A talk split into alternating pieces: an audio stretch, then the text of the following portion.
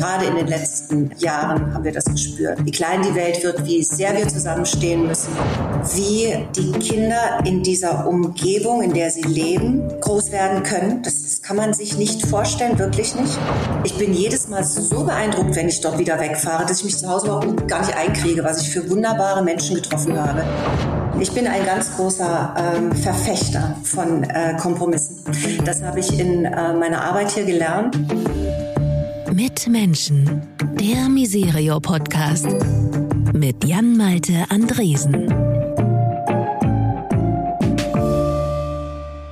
Ja, herzlich willkommen. Äh, hallo zu einer neuen Folge mit Menschen. Eine ganz vorweihnachtliche Ausgabe heute. Gewissermaßen auch eine Vorgala-Folge, denn es ist ja so, zur Adventszeit gehört nicht nur ein Kranz, gehören vier Kerzen, vielleicht Spekulatius schon zum Frühstück und abends nochmal ein Glühwein auf dem Weihnachtsmarkt.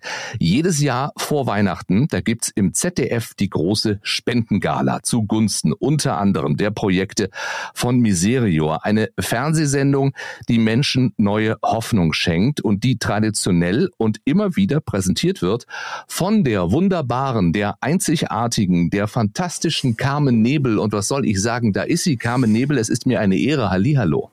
Ja, hallo, guten Tag. Es ist mir eine große Freude und Ehre natürlich zugleich. Und ich versinke hier schon auf meinem Stuhl angesichts der äh, tollen Attribute, die ich da gehört habe. Aber ja, aber es reicht ja eigentlich noch nicht. Ja, es ist mir ein bisschen unangenehm, weil wenn ich an Carmen Nebel denke, dann denke ich an große Showtreppe, an äh, ekstatisches Publikum, an Showorchester. Nichts, gar nichts davon habe ich hier. Es ist nur der kleine Auftritt. Ja, ich bin auch schon ein bisschen entwöhnt. Ne? Also ja, ich habe mich schon wieder dran gewöhnt, dass es ruhiger ist. Insofern War alles gut und schon eigentlich eine kleine Prise zu üppig. Wobei ich glaube, das mit dem ekstatischen Publikum haben wir schon hinbekommen. Das hören wir nur nicht im Podcast. Das ist ja jetzt auf der anderen Seite. Möglicherweise. Äh, Carmen, sage ich jetzt einfach mal, weil wir Sehr sind gerne. in diesem Podcast-Medium. Ja, ähm, ich bin ja jetzt auch schon über 50. Ach, nee. äh, hier wird sich geduzt tatsächlich. Ja, ist das in Ordnung, wenn wir ein kollegiales Du? Wunderbar. In unserer Branche ja. ist das mit dem Sie ja eh so eine Sache. Ne? Also ich sag mal, auf der Bühne äh, alle Kollegen, die duzen sich einfach. Insofern ist das für mich geübt sagen wir es so. Das freut mich, das freut mich. Was ist das für ein Gefühl, bei so einer großen Gala die Showtreppe runterzukommen? Mittlerweile gar nicht mehr so ein, so ein tolles, weil ich jetzt schon merke, dass ich meinem Alter geschuldet nach unten gucke und auf die Treppen schaue. Als ich jung war, konnte ich einfach mit freiem Blick ins Publikum die Treppen runterlaufen. Ich bin etwas vorsichtiger geworden. Also insofern freue ich mich, wenn es nur noch fünf Stufen sind und nicht mehr 20. Okay, okay. Aber das ist tatsächlich, also war früher ging das, weil ich, ich glaube, ich würde immer daran denken, wie laufe ich, wie falle ich nicht hin, was mache ich, wie gucke ich. Aber das lernt man irgendwann. Ja, irgendwann lernt man das und man kriegt es vor allen Dingen, wenn man jung ist, kriegt man es auch eingebläut von, äh, ich sag mal, von Regisseuren, von Menschen, die es gut mit einem meinen, dass man natürlich sowas üben muss, dass man nicht da eine Treppe runtersteigt, äh, wie, äh, wenn man was weiß ich nicht, irgendwie zu Hause eine, eine, Stufe steigt im Treppenhaus. Das muss man schon ein bisschen lernen, ja. Und das konnte ich also schon besser als jetzt. Jetzt wissen wir genau, worauf wir gucken müssen am 8. Dezember. Bitte nicht. Ja, weil, weil das ist der Grund, äh, weswegen wir reden. 8. Dezember eben, die genau. nächste äh, Gala.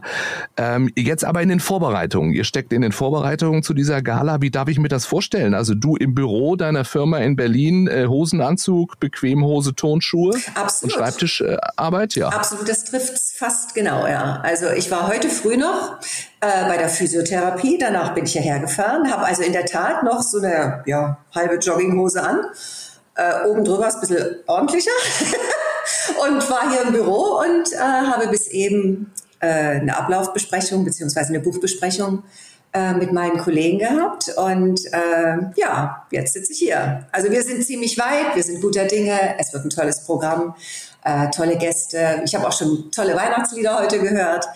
Ja, also äh, Filme habe ich schon geschaut von den Projekten von Miseria und Brot für die Welt. Also ich bin bestens präpariert. Perfekt. Ist das ein anderes Gefühl, wenn man eine große Show ja nicht nur moderiert, um Menschen zu unterhalten, was heißt nur, das ist ja auch eine, eine, eine große Begabung und eine große Leistung, aber eben auch, äh, um Menschen, die es nötig haben, zu helfen. Geht man das anders an? Fühlt sich das anders an?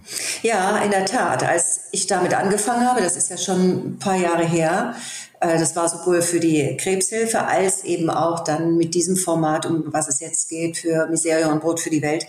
Ähm, ja, da habe ich mir auch die Frage gestellt, wie wie ist der Ton, also wie ist die Haltung? Wie macht man sowas, um die Unterhaltung nicht zu verlieren, aber gleichzeitig auch ähm, Inhalte zu transportieren, die mit der Unterhaltung Hand in Hand gehen sollen.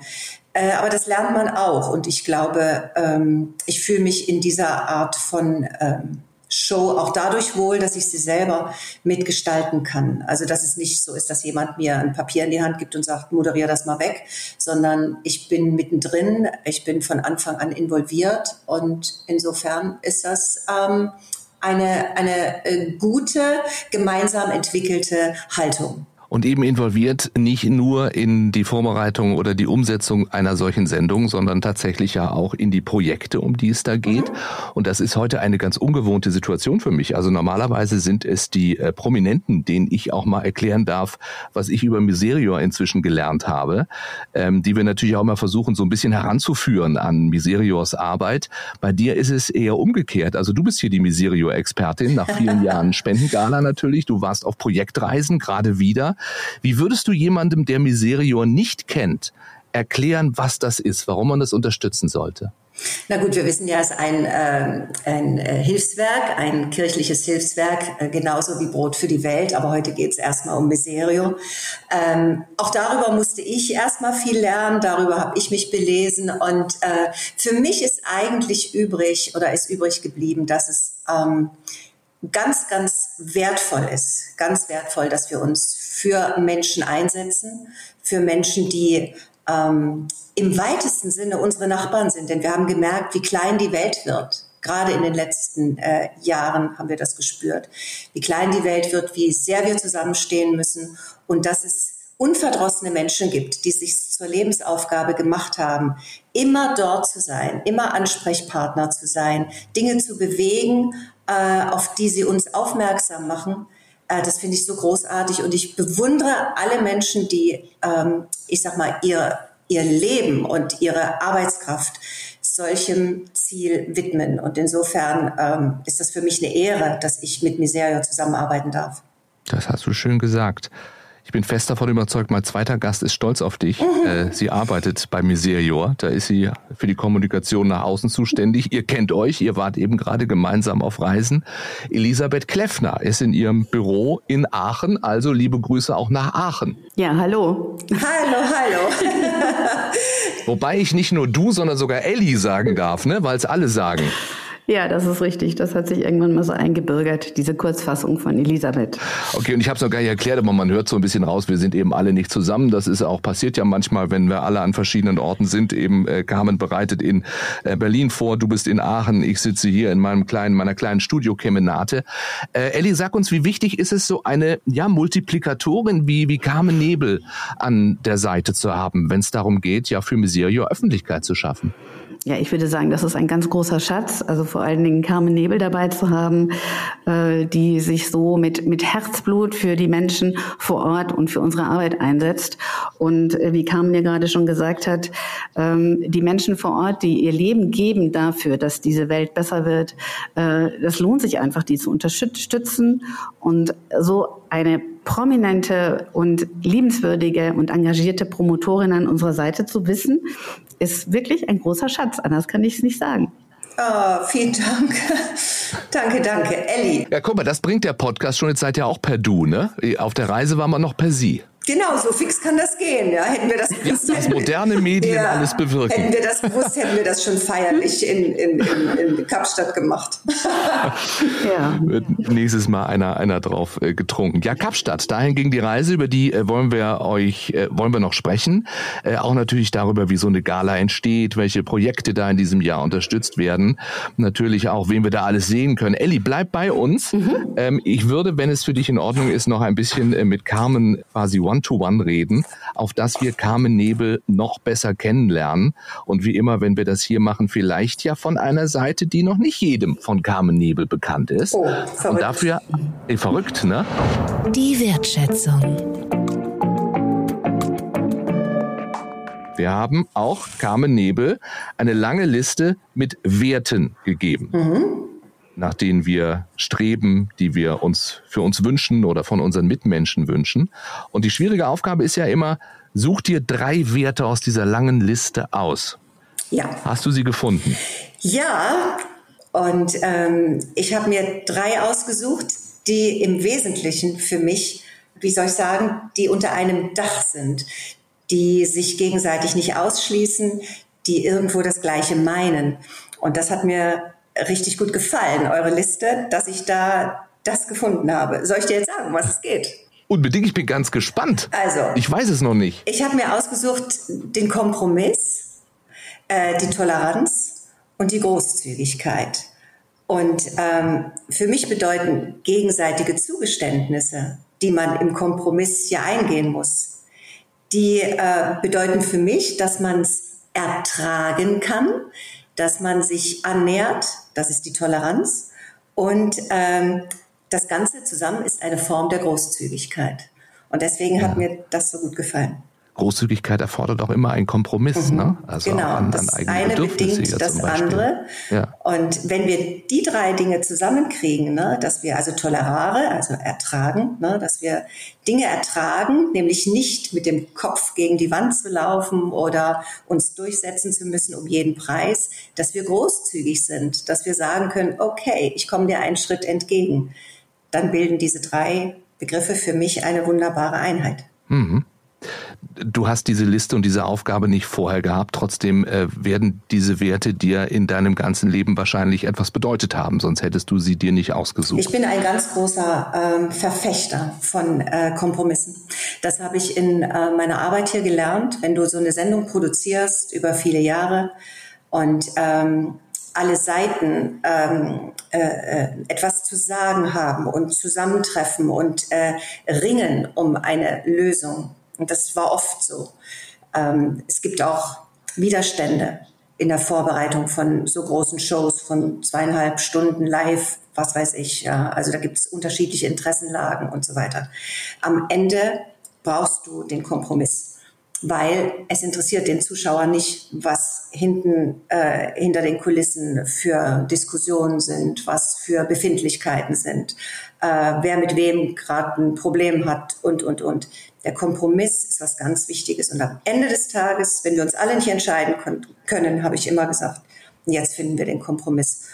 Und deswegen denke ich, dass das wichtig ist. Wie bedeutend waren diese drei Werte, also Kompromiss, Toleranz, Großzügigkeit, in deinem Groß- und Größerwerden, auch deinem Starwerden in der DDR? Oh, schwierige Frage. Na, mit Toleranz, da wissen wir ja Bescheid. Ne? Also ja, umso wichtiger war es, dass man selber gelernt hat zu tolerieren, dass man selber gelernt hat, andere Meinungen zumindest wahrzunehmen, andere Meinungen anzuhören und ähm, ja, sich zumindest Gedanken mal drüber zu machen. Äh, Toleranz kann man lernen, Toleranz kann man vorleben weitergeben, ist ganz wichtig. Ne? Und ähm, Großzügigkeit, Großzügigkeit ist ja genau das, was ich vorhin gesagt habe, ist ja ein, ein Begriff, den man über vieles legen kann. Ne? Natürlich ja. habe ich ähm, Großzügigkeit erlebt in, im, im persönlichen Umfeld, in der Privatheit, dass einem natürlich Fehler nachgesehen worden sind oder so. Ne? Also das unterscheidet sich nicht so sehr, aber ähm, im gesellschaftlichen Leben ist natürlich der Kompromiss eher selten gewesen und die Toleranz vielleicht auch nicht so arg entwickelt. Ja. Du warst der Fernsehliebling der DDR, ne? Das ist ein Titel, den es wirklich gab. Ja, war ich. Ähm, ich glaube einmal. Und dann war es im DDR-Fernsehen vorbei. Also es lag jetzt nicht an mir, hoffe ich. Aber, äh, aber äh, das, das war so eine Auszeichnung, die gab es jedes Jahr, ja. so ein Publikumspreis. Heute heißt der ja, der ist ja im Osten kreiert worden, die Goldene Henne. Ist die Goldene Henne, okay. Und mhm. damals ja. war es eben Fernsehliebling, was weiß ich. Und das sind, äh, sind jedes Jahr aus den unterschiedlichen Genres Menschen ausgezeichnet worden. Ja, ja, und ich, ich, habe das, so dann 89 gekriegt, ja. Fernsehliebling, ja, ja, schön, ne? Ja, absolut. Also das ist, wir sind doch auf der Retrowelle. Ja. Warum jetzt nicht auch den Fernsehliebling, was wäre es jetzt, der Bundesrepublik Deutschland oder so? Fernsehliebling, das sagt so vieles auch. Solange es Fernsehen noch gibt, soll es auch Fernsehlieblinge geben. Gibt es, aber auch den Titel. Äh, ja, und dann nach der Wende, ähm, nahtloser Übergang ja ins Showgeschäft im Westen. Ich sage jetzt einfach mal nahtlos, kann mir vorstellen, da wurde vielleicht auch mit anderen Bandagen gearbeitet und das war nicht so leicht, wie es vielleicht von außen aussah. Naja, es war in der Tat nahtlos und das war ja auch die Herausforderung. Ne? Also ich bin ähm, so, so reingestolpert in ähm, eine, ich sag mal, in eine Fernsehwelt, die ich immer von außen betrachtet habe und äh, plötzlich war ich mittendrin. Also diese Leute, die ich vom Fernsehen kannte, die liefen mir dann was weiß ich, äh, über den Gang entgegen oder so. Und äh, zum anderen, ähm, ich habe angefangen bei der aktuellen Schaubude beim NDR, war ich plötzlich auch in einem anderen System äh, äh, drin, also gar nicht fernsehmäßig, sondern gesellschaftlich. Also das ist ja eine Infotainment-Sendung gewesen. Das ähm, bedeutet, ich habe mich mit Politikern unterhalten, ich war im Theater, ich habe äh, Ausstellungen besucht für diese Sendung, Filme gemacht und ich, ich fühlte mich so fremd und als, als Gast, dass ich immer dachte, hoffentlich merkt das keiner, dass ich ja überhaupt nicht sattelfest bin. Ich rede aber etwas, was ich nicht selber äh, erlebt habe, womit ich nicht groß geworden bin und was für mich eigentlich alles fremd ist. Ne? Das war eine, war eine harte Schule, muss ich sagen. Aber so zweieinhalb Jahre oder drei Jahre habe ich das gemacht. Und ähm, ich habe eine Menge gelernt in der Zeit. Lass uns über dein Engagement reden. Also es gibt wenige Menschen, die sich so stark äh, gesellschaftlich engagieren wie du. Ähm, du bist für Miserio eben unterwegs, du bist äh, Botschafterin der Deutschen Krebshilfe, du trägst sogar äh, das Verdienstkreuz am Bande des Verdienstordens der Bundesrepublik Deutschland. Glückwunsch nochmal dazu. Vielen Dank. Weil Prominenz verpflichtet oder warum hast du dich dafür entschieden, dich eben so zu engagieren? Ich halte mich für einen Menschen, der schwer loslässt. In äh, fast allen Lebenslagen ist das so und in dem Falle, was, was du gerade ansprichst, war das auch so. Ich habe ähm, äh, Dinge erlebt, die auf mich zugekommen sind, die, die, mit denen ich nicht gerechnet habe. Also zum Beispiel eine persönliche Begegnung mit zwei ähm, Kindern, die beide an Krebs erkrankt waren und äh, in einer Unterhaltungssendung Anfang der 90er Jahre, ich glaube es war 91, ähm, ja, kleine Protagonisten waren.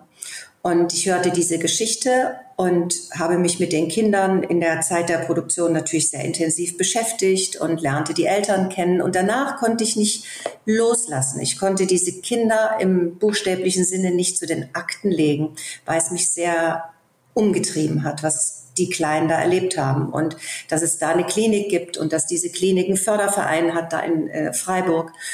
Und da war ich dann drin. Und da gab es einfach dann, dass die, die Geschichte ging für mich weiter. Das war so selbstverständlich wie nur irgendwas. Und deswegen landete ich dann ähm, sehr viel intensiver bei der Deutschen Krebshilfe dann auch. Ne? Und mit ähm, Miserie und Brot für die Welt ist es ähnlich. Da kommst du dann in diese Situation, ähm, das zu moderieren. Ja klar, kann ich das, mal gucken.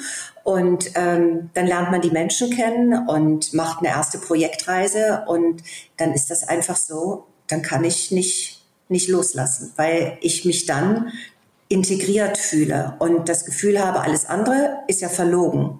Das ist nicht ein Job, das ist eine Haltung. Und ähm, ja, deswegen äh, waren mir das immer ganz wichtige Sendungen. Es klingt jetzt irgendwie so, so ein bisschen dicke, aber so ist es in der Tat. Ich kann es nicht ja. anders sagen. Ich finde gar nicht, dass es dicke klingt. Also das ist ja ähm, genau wie du sagst, ne? dass man da eben nicht was wegmoderiert, sondern mhm. äh, dass man eine Verbindung dazu aufbaut. Das äh, tut längst nicht jeder in dieser Branche. Mhm. Und da muss man auch sagen, du arbeitest in einer Branche, die manche ja vielleicht als oberflächlich bezeichnen würden. Ne? Das ist sie sicher auch ein ganzes Stück weit. Und da zählen dann vielleicht auch von außen betrachtet auch weniger die Werte, die du jetzt für dich ausgesucht hast, sondern eher Dinge wie Eitelkeit, vielleicht auch Aufgesetztheit, Fröhlichkeit auch, egal wie mhm. schlimm es um die Welt steht, um einen rum. Mhm.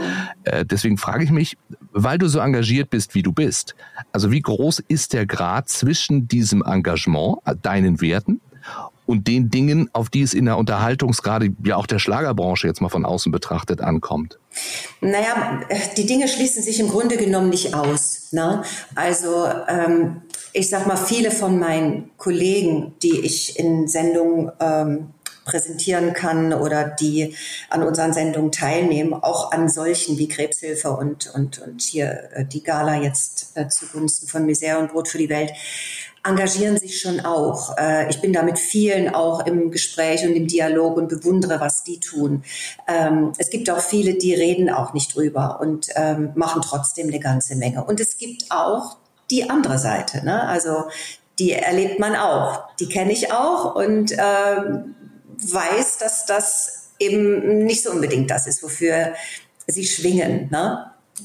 Und dennoch glaube ich, dass Unterhaltung und äh, dass wir den Leuten, ähm, was weiß ich nicht, in einer unterhaltsamen Form zeigen, dass Unterhaltung sehr viel mehr kann, nämlich Leute zusammenzubringen, ne? also vor dem Fernseher zu versammeln, sie quasi ähm, virtuell zusammenzubringen und ihnen zu erzählen, dass ähm, wir sehr viel weiterdenken müssen, dass wir größer sind als heute in so einer kleinen Gemeinschaft, dass wir einfach die Tür aufmachen und sagen, guck mal, was wir können. Wir wissen alle, was Musik kann. Musik verbindet Menschen. Musik ähm, inspiriert.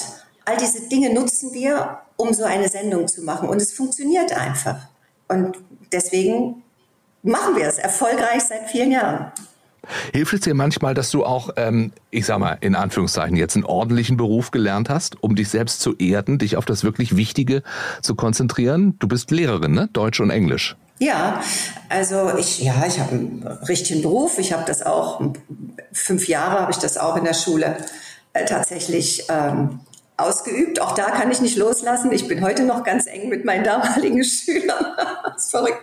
Aber natürlich komme ich aus einer sehr bodenständigen Familie, das muss ich erst mal sagen. Und ich bin im Dorf groß geworden, also so fast Dorf ähm, groß geworden und ähm, da zur Schule gegangen. Und ähm, ich habe sehr bodenständige Eltern, die äh, nicht unbedingt ähm, äh, die Eigenschaften äh, hatten, so ein Kind äh, wie soll ich sagen, also so, so, so, so Flitz in den Kopf zu setzen. Also die, haben mich schon relativ, ja, wie soll ich sagen, ähm, mit Werten erzogen. Ne? So. Und dann habe ich selber ein Kind und ähm, war zwar für mich immer das Wichtigste, also dass es, dass es meinem Sohn gut geht und dass die Familie ähm, ein, ein, ein, ein Ort der, der, des Wohlfühlens und der Zuflucht ist. Und insofern, glaube ich, habe ich diese Veranlagung nicht zu sagen, äh, ach Gott, was kostet die Welt? Ich kann fünf, fünf Euro anzahlen oder so. Nee, ja. das ist nicht meine, meine, meine, das ist nicht mein, das ist vielleicht auch eine Begabung. Diese Leichtigkeit habe ich halt nicht. Ja. Ich habe mir zwei Begriffe schon aufgeschrieben. Fernsehlieblings der eine und Flitz im Kopf. Also das muss ich, man muss hier lange, je länger ich mit Carmen Ebel spreche, muss ich eine lange Liste machen. Herrlich, Flitz im Kopf. Lass uns Elli wieder dazu ja, holen. Da ist sie, die Elli in Aachen. Ähm, wir haben die Reise, die ihr gerade gemacht habt, ja schon äh, angesprochen. Äh, eine Projektreise nach Südafrika. Elli, vielleicht kannst du mal erzählen, was, was war das für eine Reise? Was habt ihr da gemacht? Also wir haben ein ganz konkretes Projekt besucht auf dieser Reise, das Butterfly Art Projekt. Das ist ein äh, Kunst therapeutisch-pädagogisches Programm äh, in Kapstadt, also in einem Viertel Freiraund heißt das, ähm, dass man durchaus als Township bezeichnen kann und daran angeschlossen sind inzwischen einige informelle Siedlungen entstanden bis zu einem ganz großen Müllberg, den man auch im Hintergrund sieht, wenn man in einer dieser Siedlungen steht. Und das Projekt oder die Mitarbeiter haben sich zum Ziel gesetzt, den Kindern sozusagen ein, eine, ein Zuhause zu geben außerhalb ihrer doch meistens sehr prekären Situation in den Familien und ein kleines Kunstzentrum mittendrin aufgebaut, das die Kinder in unterschiedlichen Klassen und Gruppen auch besuchen können. Und das kennenzulernen, das war ein bisschen das Ziel des Projekts und begleitet hat uns noch ein kleines Filmteam, ähm, das einen sehr schönen, wie ich finde, Film gemacht hat, äh, der dann am 8. Dezember auch gezeigt wird im ZDF. Wie hast du Carmen auf der Reise erlebt? Ähm, ja, wir haben ja uns erlebt. Wir haben zwei intensive Tage, würde ich sagen, miteinander verbracht. Ähm, und der Fokus lag auf den Kindern, die dieses Projekt besuchen. Und Carmen hat sich sehr intensiv mit den Kindern auch beschäftigt in den Malklassen oder kunsttherapeutischen Klassen, die stattgefunden haben. Ein Kind äh, auch noch ein, ein bisschen intensiver begleitet. Da kann sie selbst gleich von erzählen. Ähm, ja, das war ein sehr schönes Zusammentreffen zwischen mhm. Carmen und den Kindern und ein also relativ schnell, auch nach ganz kurzer Zeit, ein, ein herzliches Verhältnis, das da entstanden ist. Da äh, waren wahrscheinlich, ich meine, das ist ja eine, eine Traumkombination dann Carmen. Lehrerin, äh, Künstlerin yeah. äh, ja. und engagierte Frau. Also besser geht ja gar nicht. Ja, mag sein. Und Kinder, Kinder haben mich immer. Also das ähm, muss ich zugeben, ja. Wie hast du es erlebt? Also was war für dich so in diesen Tagen äh, auch mit am beeindruckendsten? Wie, wie hast du dieses Projekt erlebt? Also erstmal beeindruckt mich immer die, ähm, die Offenheit der Kinder. Also dieses nach kurzer Zeit schon Vertrauen fassen, was auch wieder für mich Verantwortung bedeutet. Ne? Also wenn ich spüre, dass Kinder äh, auf mich zugehen und mit mir Kontakt aufnehmen, sei es durch den Blick oder durch ähm, äh, Anschubsen und mir was zeigen und äh, später dann auch, wenn sie ein bisschen mehr Mut haben, sprechen sie dann auch, ne? erzählen sie auch was. Das ist am Anfang ein bisschen schwierig. Dann ist das für mich immer auch Verantwortung. Ne? Das ist dieses, ähm, sei aufmerksam und mach das nicht für eine Kamera oder für ein Fotoobjektiv, sondern sei bei den Kindern. Das ist erstmal für mich äh, wichtig, aber das fällt mir auch sehr leicht. Ähm, mit den, mit den ähm, Kindern das ist das eine mit den Menschen, die diese Projekte betreuen. Das ist das andere. Und da hat sich einmal mehr gezeigt, das muss ich wirklich sagen.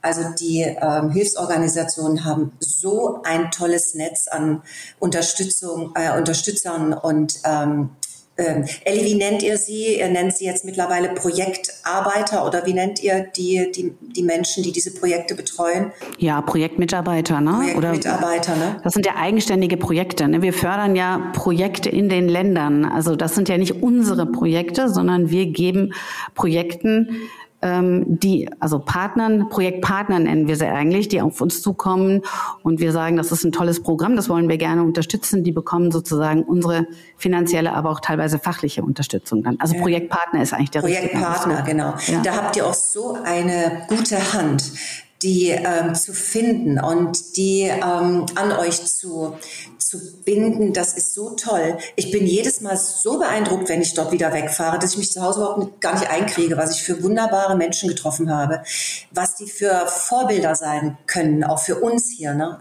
Respekt und, und Kompliment für euch, dass ihr so tolle Mitarbeiter habt. Dankeschön. Und ja auch ähm, zu erleben, ähm, wie, wie die Umgebung dann dieser Kinder ist. Auch das stelle ich mir äh, einerseits herausfordernd, andererseits auch sehr inspirierend und vor allen Dingen informativ und lehrreich vor. Nicht? Also diese Kinder, um die es da geht, äh, Ellie hat es gesagt, prekäre Verhältnisse, aber äh, ich glaube auch Gewalt bestimmt den, den Alltag der Kinder in Kapstadt zum Beispiel. Absolut. Ne? Ellie, wir haben ja äh, schon viel gesehen. Mhm. Also in unterschiedlichen ähm, Projekten über die Jahre verteilt. Ähm, es war immer erschütternd. Ähm, es war immer bewundernswert, wie ähm, die Kinder in dieser Umgebung, in der sie leben, äh, ähm, groß werden können. Das, das kann man sich nicht vorstellen, wirklich nicht. Und wie, wie sehr sie reagieren auf Zuspruch, wie sehr sie reagieren auf ähm, ähm, auf, auf Anteilnahme, auf Aufmerksamkeit.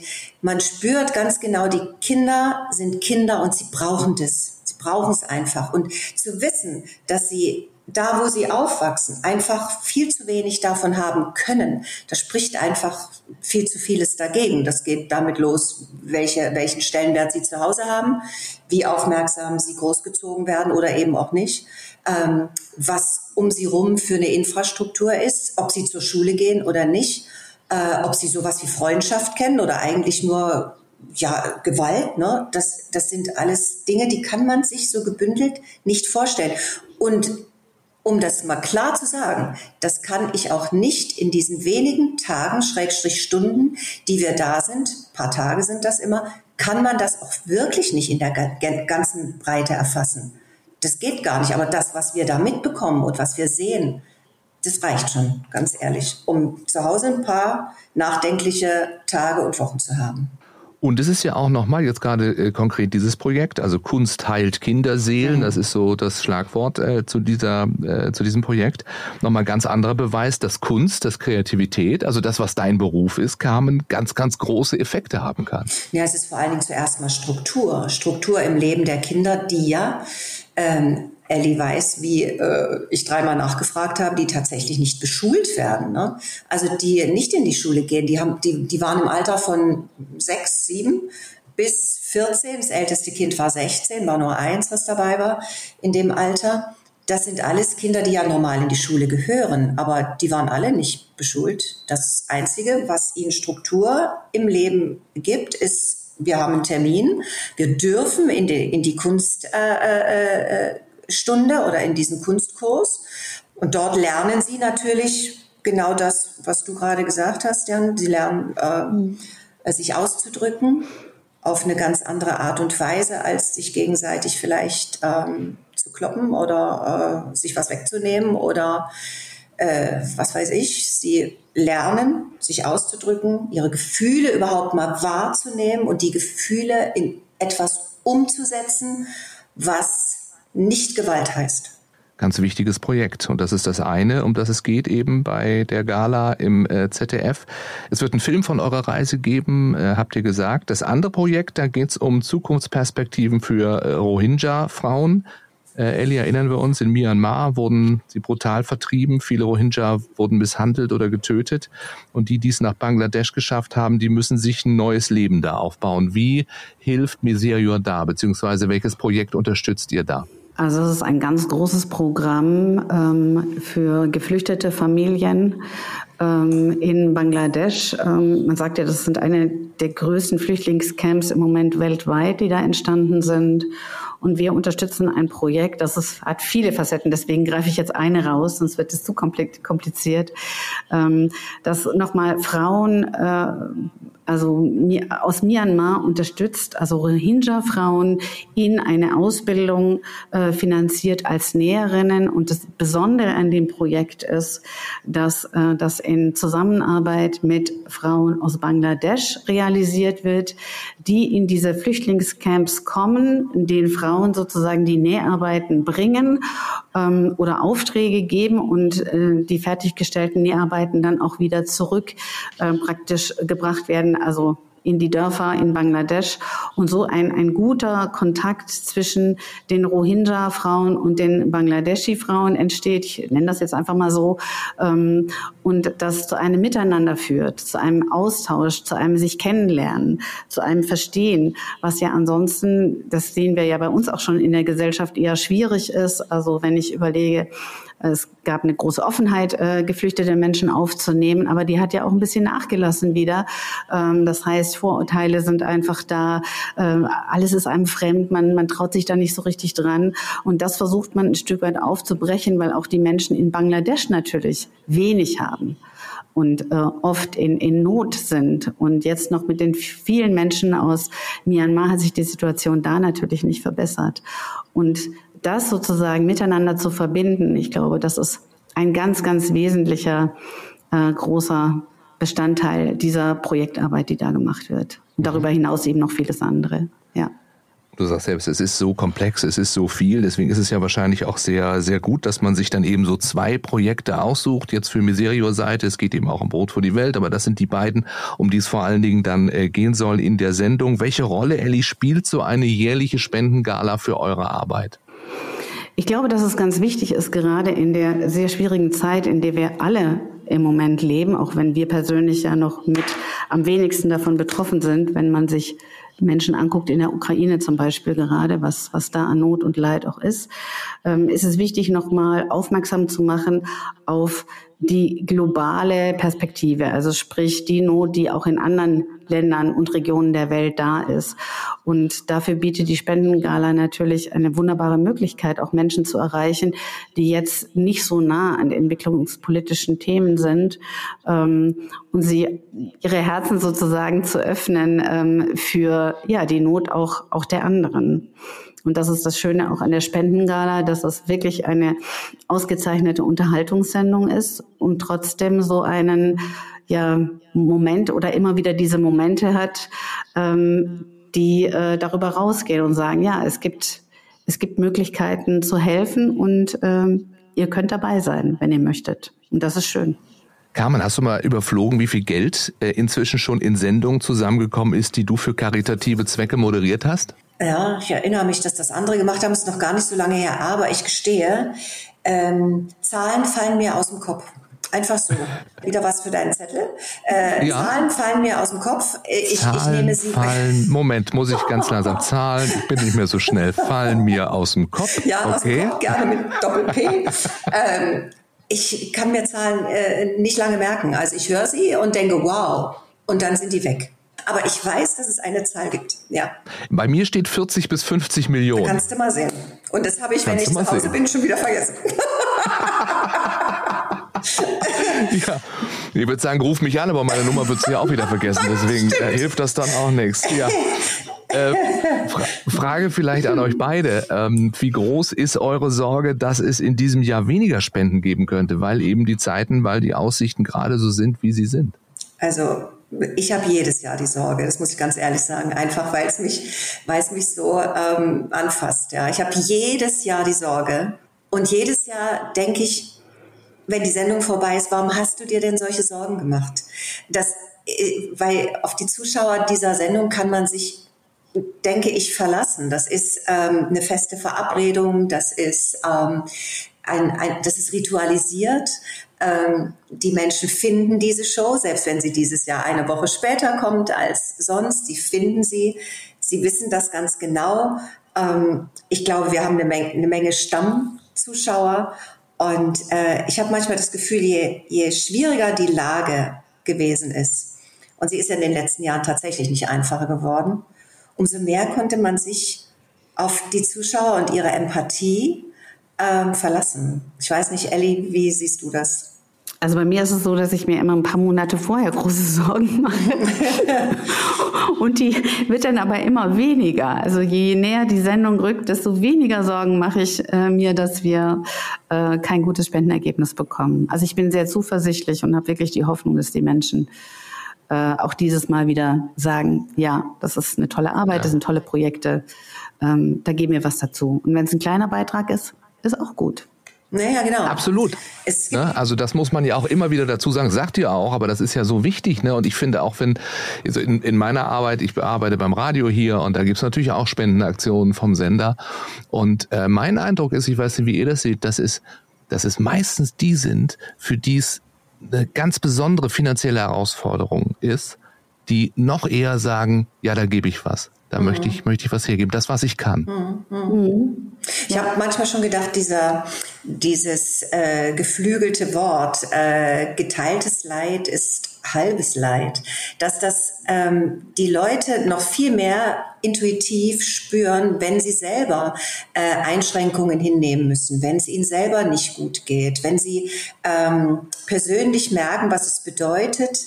Ähm, Einschränkungen zu erfahren, ne? dass man dann irgendwie so kommt und sagt, ja, uns geht's allen äh, äh, so oder so oder so und wir wir sind alle doch im gleichen Boot und wir können uns nur ähm, es kann uns nur besser gehen, wenn wir uns gegenseitig helfen. Also es muss nicht viel sein. Und Elli, weil wir jetzt auch gerade miteinander sprechen, können wir den Einschub vielleicht noch machen. Du hast nämlich auch dieses 2-Euro-Projekt äh, äh, ausgedacht. Motto ist mit 2 Euro die Welt verändern. Was hat es damit auf sich? Das ist genau eigentlich dieser Ansatz. Äh, wir haben vor vielen Jahren haben wir festgestellt, dass wir so viele junge Leute haben, die uns unterstützen möchten und aber sagen, wir können gar nicht so viel geben. Wir sind in der Ausbildung, wir sind im Studium. Ähm, und so kamen wir auf die Idee, die Aktion mit zwei Euro die Welt verändern, äh, ins Leben zu rufen und haben gesagt, macht nichts, spendet einmal im Monat zwei Euro. Das ist ein kleiner Betrag für euch, das ist ein Eis, das ist ein Kaffee, gut, mittlerweile vielleicht ein kleiner Kaffee. Ähm, und wenn wir viele haben, die mitmachen, mhm. also dieses Miteinander teilen, also wir geben alle einen kleinen Beitrag und das sind ganz viele, dann kommt wirklich eine beachtliche Summe zusammen, mit der und vor allen Dingen das das Schöne ist, dass es ja eine dauerhafte Spende ist. Das heißt, unsere Projektpartner können also wirklich damit rechnen. Und mit dieser großen Summe, wir sind mittlerweile fast 30.000 Menschen, die mitmachen ähm, also die lange auch dabei sind, inzwischen auch älter sind, ein bisschen mehr geben, ähm, können wir viele tolle Projekte unterstützen. Ich finde das toll, diese, mit diesen zwei Euro, ich finde das wirklich großartig. Ich habe ähm, immer gedacht, wenn ich äh, so eine Sendung gemacht habe, also gerade auch die für die Deutsche Krebshilfe, weil das war Samstagabend, nur deswegen mache ich jetzt hier gerade den Unterschied, weil Samstagabend waren immer noch ein paar mehr Zuschauer, ne? da hatten wir äh, in guten Jahren hatten wir 6.000, äh, oh, das wäre schlimm gewesen, 6 Millionen oder 5 ja, Millionen. Zahlen fallen dir aus, dem Kopf, Entschuldigung, aber ja. Zahlen fallen dir einfach aus dem Kopf. Ja. Und da habe ich manchmal gedacht, Mensch, warum kann nicht jeder, der jetzt zu Hause zuschaut, einfach mal so sagen, ich spende ein Euro. Nur ein. Und das wären bei 5 Millionen Zuschauern so viel kann ich rechnen, wären das 5 Millionen Euro. und das, das wäre für mich so irgendwie so, so, das ist so einfach.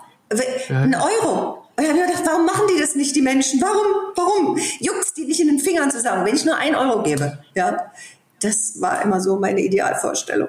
Jeder ein Euro. Und wir hätten 5 Millionen. Absolut. Ja, wir hoffen, dass es den fünf Millionen, die diesen Podcast immer hören, jetzt auch in den Fingern juckt. Und wenn ja. die zwei Euro geben und ja. die Welt verändern, sind wir schon bei zehn Millionen. Ja.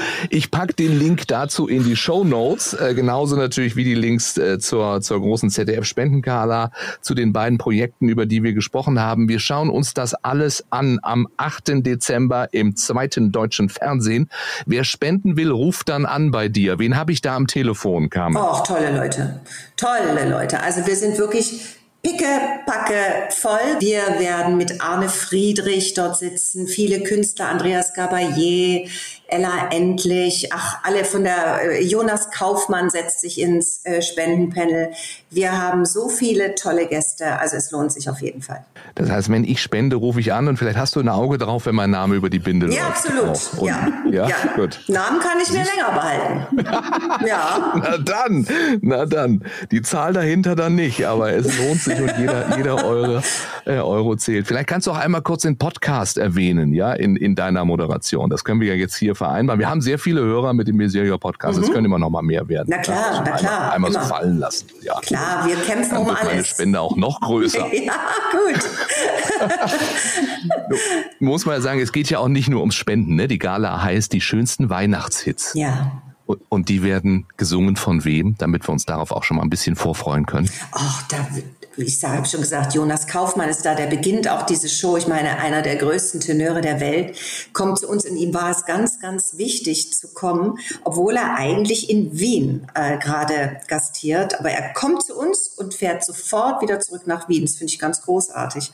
Dann haben wir, ich habe gesagt, es auch schon Andreas Gabayé zu Gast. Vox Club ist da. Ella ist da, Ella endlich. Dann haben wir Ross Anthony mit seinem Mann und Ute Freudenberg, die äh, machen gemeinsame Sache. DJ Ötzi, äh, Annette Louisanne ist da. Ach, das sind so viele. Es ist volles Haus, wirklich. Wir haben zu tun, dass wir es wieder in der vorgegebenen Zeit alles schaffen.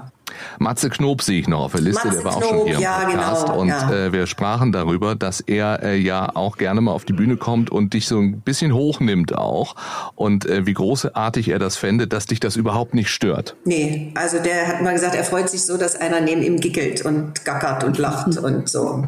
Er hat immer gesagt, das ist ganz sicher. Er hat, er hat keine Angst mehr, wenn er mit mir auf der Bühne steht, weil einer lacht immer und das bin ich. Ja, super. äh, Wenn es um die schönsten Weihnachtshits geht, äh, gibt es so den persönlichen äh, Lieblingsweihnachtshit von Carmen Nebel? Ja, den gibt es, ja. Weil ich bin ein, ein ganz großer äh, Chris Rea-Fan. Und demzufolge ist es Driving Home for Christmas. Das ist mein Lieblingsweihnachtslied. Aber nur, bitte nur, nur, nur, wenn er es singt. Nur wenn Chris Nein, jemand anders soll es gar nicht erst versuchen. Oh, bei so. uns klingelt oh, Telefon. Telefon. Telefon, Telefon für Frau Nebel. Das ist die erste Spende, die hier durchgegeben wird. Und er hat vor Schreck aufgehört. Der, ja. Hallo, hier ist Matze Knob. Ja, genau. 1000 Euro von mir. Also Driving Home for Christmas nur von Chris Rea ja, gesungen. Bitte. Und äh, bei dir, Ellie? Ähm. Mehr das Weihnachtslied, wie wir es unterm Baum singen, oder doch auch die das, was wir im Radio hören. Last Christmas, I give you my heart. Ich würde sagen, es ist beides. Ja. Nein, am, am liebsten Bach, am liebsten Bach. Oh, Ellie. Ja. ja. Ist der Kirchenbezug bei mir sehr. Ja, wahrscheinlich. Lässt sich nicht verleugnen. Und da sieht man wieder, ich bin die Unterhaltungselse. Bei mir ist es immer so. So, und die Kombination macht es. Und das ist ja auch das Erfolgreiche und das Schöne an der ja, Sendung dann. Am 8. Dezember, ich sag's nochmal, äh, wir haben noch unsere kleine Lieblingsrubrik zum Ende. Das ist ein bisschen Träumen auch, ist jetzt angesagt und sich wünschen dürfen.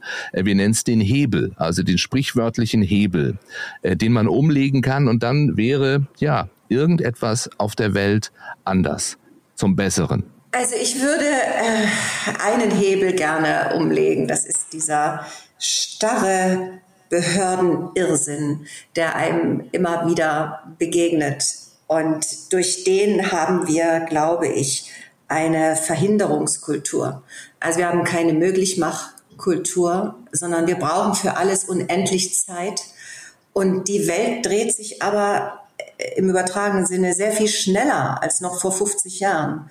Und wir kommen einfach nicht aus dem Quark. Und äh, deshalb habe ich das Gefühl, wir tragen dem, was um uns herum passiert, dadurch einfach nicht genug ähm, Rechnung. Ja, vielleicht wäre mein Hebel das, was Carmen vorhin auch sagte und mit Toleranz beschrieben hat, dieses wirklich Zuhören. Also das haben wir ein Stück weit verlernt, dieses aktive Zuhören und nicht immer nur unsere Meinung rausposaunen wollen. Ich glaube, wenn wir das tun würden, gerade bei all den Konflikten, die wir momentan ja. weltweit haben, ja. dann ähm, wäre vielleicht einiges ein bisschen besser. Ich hoffe, uns haben sehr viele sehr genau zugehört. Ellie dir und äh, Carmen dir.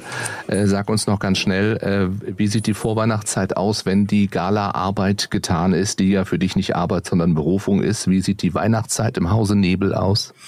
Ich bin kein Hektiker, das muss ich erst mal sagen. Ich bin, komme aus der DDR, ich plane. Also meine Weihnachtsgeschenke sind schon alle da. Nicht schlecht. und und ansonsten, äh, ja, ich bin wahrscheinlich in der Vorweihnachtszeit viel alleine, weil ähm, mein äh, Mann, Schrägstrich Lebensgefährte mit äh, Ella, seiner Tochter, auf Weihnachtstour ist. Also besagte Frau Endlich, besagte die auch Frau bei dir Endlich, auftritt. Genau. So. Also bin ich relativ viel alleine, kann mich also um meine Mutter kümmern und um den Rest der Familie. und ansonsten freue ich mich tatsächlich auf äh, diese Zeit. Ich weiß nicht, warum es in diesem Jahr so besonders ist. Also irgendwie habe ich das Gefühl, ähm, dass ich mich ja, dass ich mich mehr darauf einlasse als die Jahre davor. Ich wünsche dir und auch dir, Elli, und allen, die uns hier zuhören, eine wunderbare Vorweihnachtszeit. Möchte mit Carmen reden, die äh, auch sagt, habe ich hier gelesen, visirio.de, besonders jetzt müssen wir einander zuhören. Das ist äh, auch dein Ansatz, Elli. Äh, und helfen und Werten wie Solidarität und mhm. Menschlichkeit noch mehr Raum geben in unserem Miteinander. Und das sind auch sehr schöne Worte. Das versuchen wir in diesem Podcast, das versucht Carmen in ihren Sendungen und das ist der tägliche Job von Ellie. Hören wir aufeinander und hoffentlich auch bald wieder hier. Ich danke euch ganz herzlich. Ich danke auch. Vielen Dank. Alles Gute, auch eine schöne Vorweihnachtszeit und bis vielleicht mal wieder. Hat Spaß gemacht. Dankeschön. Ich bin ganz flitz im Kopf. Gut. Liebe Grüße an alle. Das war Mit Menschen, der Miserio Podcast. Mehr über die Arbeit von Miserio für Menschen in Not und wie auch du helfen kannst auf miserio.de.